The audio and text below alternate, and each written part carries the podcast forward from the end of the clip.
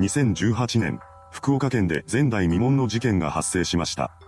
今回はその事件が起こった経緯から結末までをまとめていきます。後に事件を起こすことになる男松本秀光は3人兄弟の長男として熊本県で生まれ育ちました。学生時代の松本は地味で目立たないタイプの生徒だったそうです。そうした性格だったこともあり、自己表現をすることは苦手でした。その一方で勉強は得意だったらしく、普段から学内では上位の成績を収めています。高校卒業後の彼は九州で一番の難関国立大学である九州大学に進学しました。そのようにして順調にエリート街道を歩んでいた松本ですが、大学4年の時に大きな挫折を味わうことになります。卒業論文の執筆にあたって読む必要があった英語の参考文献を理解することができなかったのです。彼はそこから一向に研究を進めることができず、卒業論文を書き終えられないまま3月を迎えてしまいました。これにより、松本は大学を留年することになります。こうして松本は再び卒業論文の執筆に取り掛かろうとするのですが、結果は前年度と同じでした。留年したからといって、理解が進むわけではありません。結局彼はこの年も大学を留年してしまいます。翌年以降も状況は変わらず、最終的に松本は4度の留年を経て大学を除籍処分になりました。その後、彼は生活のために福岡県内の製麺工場でアルバイトをし始めます。そこでの働きぶりが認められ、8年後には正社員として採用されることになりました。しかし、それからは長続きせずに30代半ばで退職してしまいます。退職の理由は上司からの評価に関するものだったそうです。退職後の松本は仕事をせずに貯金を切り崩すことで生活を成り立たせています。貯金額が減っていくと、彼はネットオークションで私物を売り、生活費の足しにするようになりました。とはいえ、その生活にもいつかは限界が来ます。貯金も売れるものもなくなった松本は両親に金の無心をするようになりました。そのようにしてなんとか一日一日を食いつないでいた彼ですが、仕事をしていなかったこともあって時間はかなりあったようです。松本はゲームやアニメ、インターネットなどでこの膨大な時間を潰していました。中でも彼は記事の投稿サイトや匿名掲示板にコメントを残すことに多くの時間を費やしていたそうです。最初はただの閲覧者として記事を楽しんでいた松本ですが、いつからか他人を攻撃するようなコメントを残すようになります。もともとはエリート街道を歩んでいたこともあり、プライドだけはとても高かったようです。しかし現実世界の彼はとても勝ち組とは言えない状況だったため、ネットの世界で他人を下げる発言をすることで自分が相手より優位に立っていると思い込むようになりました。こうして松本は2015年頃から炎上評論家を自称し、低能や死ねばいいなどといった言葉をネット上で他人にぶつけるようになったのです。その様子はまさに異常と言えるものでした。驚くべきことに、彼は1時間で100件もの誹謗中傷を繰り返しているのです。そんなことを繰り返していれば当然ネット民からマークされることになります。そしてある時から松本はネット上で、低能先生と呼ばれるようになりました。この呼び名は彼が誹謗中傷する際に低能という言葉を多用していたことから来ています。このようにして松本はネット上の嫌われ者になりました。そんな中で彼が使用していたアカウントが運営元の会社によって凍結されます。凍結の理由は利用規約に反して複数のアカウントを作ったからというものでした。そのようにして自身のアカウントを失った松本ですが、それで彼が誹謗中傷をやめることはありません。松本はネット上で他人をけなす発言をすることによって得られる優越感を忘れることができませんでした。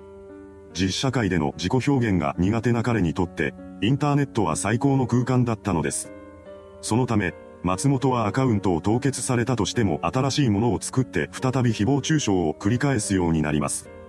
しかし、そんな彼のことを迷惑に思うネットユーザーはこれを良しとしません。そこで彼らは運営会社に対して通報を重ねることにしたようです。その結果、松本のアカウントはすぐに凍結されました。そうすると松本はまた新たなアカウントを作成します。そんなことが繰り返された結果、松本が作ったアカウントの数は最終的に500を超えるまでに膨れ上がりました。まさに狂気の沙汰と言える状況です。そのようにして作っては凍結されてのいたちごっこをしているうちに、松本は次のような思いを抱くようになりました。大勢で私のことを運営会社に通報してアカウントを凍結させる。これは複数の人間が寄ってたかって一個人を攻撃するということだ。ネット民たちは弱い者いじめで私のことを一方的にいたぶって楽しんでいる。許せない。驚くべきことに、松本は自分が被害者であると本気で捉えていたのです。すべての原因は自分にあるというのに、彼はそのことに気づけません。松本は被害妄想でネット民と運営会社を逆恨みするようになったのです。そんなことなど知らないネット民たちは変わらず松本のアカウントを通報しています。そのうちの一人が後に事件の被害者となる男性岡本健一郎さんでした。岡本さんはインターネットセキュリティ会社の創業者でありながら、有名なブロガーとしても知られる人物です。そんな彼も松本のアカウントの存在を迷惑に思っており、以前から通報を繰り返していました。そして2018年5月2日には自身のブログ内で帝能先生こと松本に関する記述を残しています。その内容は、帝能先生を運営会社に通報したらすぐに凍結したというものでした。それまでは誰が運営会社に通報を入れているのか松本にはわからなかったわけですが、岡本さんがこのブログを投稿したことによって彼が通報しているとバレてしまいます。これがきっかけで松本は岡本さんに対する殺意を抱くようになりました。たかだかブログごときで殺意まで抱くものなのかと疑問に思えてきますが、当時の松本にとってはネット上の書き込みがそれほどまでに大きな存在だったのです。ちょうどこの時、岡本さんはインターネットの勉強会を開催したいと考えていました。そして6月に福岡で勉強会を開くことにしたようです。最悪なことに、彼に対する殺意を持った松本もこの告知を目にしてしまいました。これにより、岡本さんと接触する機会を得た松本は彼の殺害を決意します。6月9日、東海道新幹線車内で無差別殺傷事件が発生しました。この事件の犯人は小島一郎という男だったのですが、一部のネット民たちが、帝能先生が事件の犯人と同一人物なのではないかと騒ぎ始めます。ただ、そんなことを言うのはごく一部の人だけです。大半のユーザーたちはこの憶測を一周し、帝能先生は引きこもりでネット弁慶だから何もできないだろうなどといったコメントを投稿しています。これらのコメントを目にした松本は激怒しました。どうやらネット弁慶という言葉が彼のプライドを深く傷つけたみたいなのです。ここでの怒りが彼の中にあった殺意をさらに増長させました。岡本さん主催の勉強会を1週間後に控えた6月17日、松本が会場となる起業家支援施設を訪れます。犯行に備えて現場の下見をすることが目的でした。こうして彼は入念に犯行計画を固めていきます。そしてとうとう運命の日を迎えることになりました。2018年6月24日午後7時4分、犯行に使うレジャーナイフを隠し持った松本が勉強会の開催場所である起業家支援施設に侵入します。彼が施設に到着した時点で勉強会が始まってからすでに1時間半以上が経過していました。松本はそっと会場に近づき、講演をする岡本さんの声を確認します。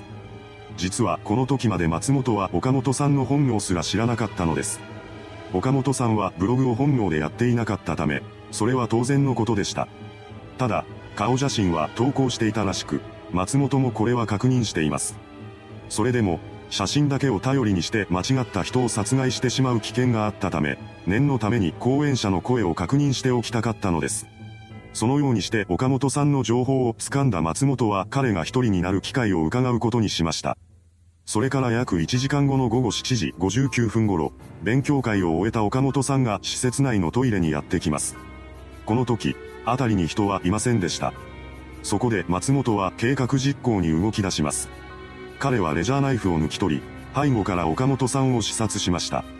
こうして犯行を終えた松本は自転車に乗って現場から逃走し、ある程度離れたところで、自転車と犯行時に着ていた服を捨てています。それから彼はアカウントの凍結を繰り返した運営会社に刃物を持って乗り込もうとしました。ですが、直前になってそれは思いとどまります。何でも、興奮が冷めやんだ段階で自身の犯行が松本の嫌う弱者への一方的ないじめと同じだと反省したそうなのです。そこで彼は、ネット弁慶卒業してきたぞ。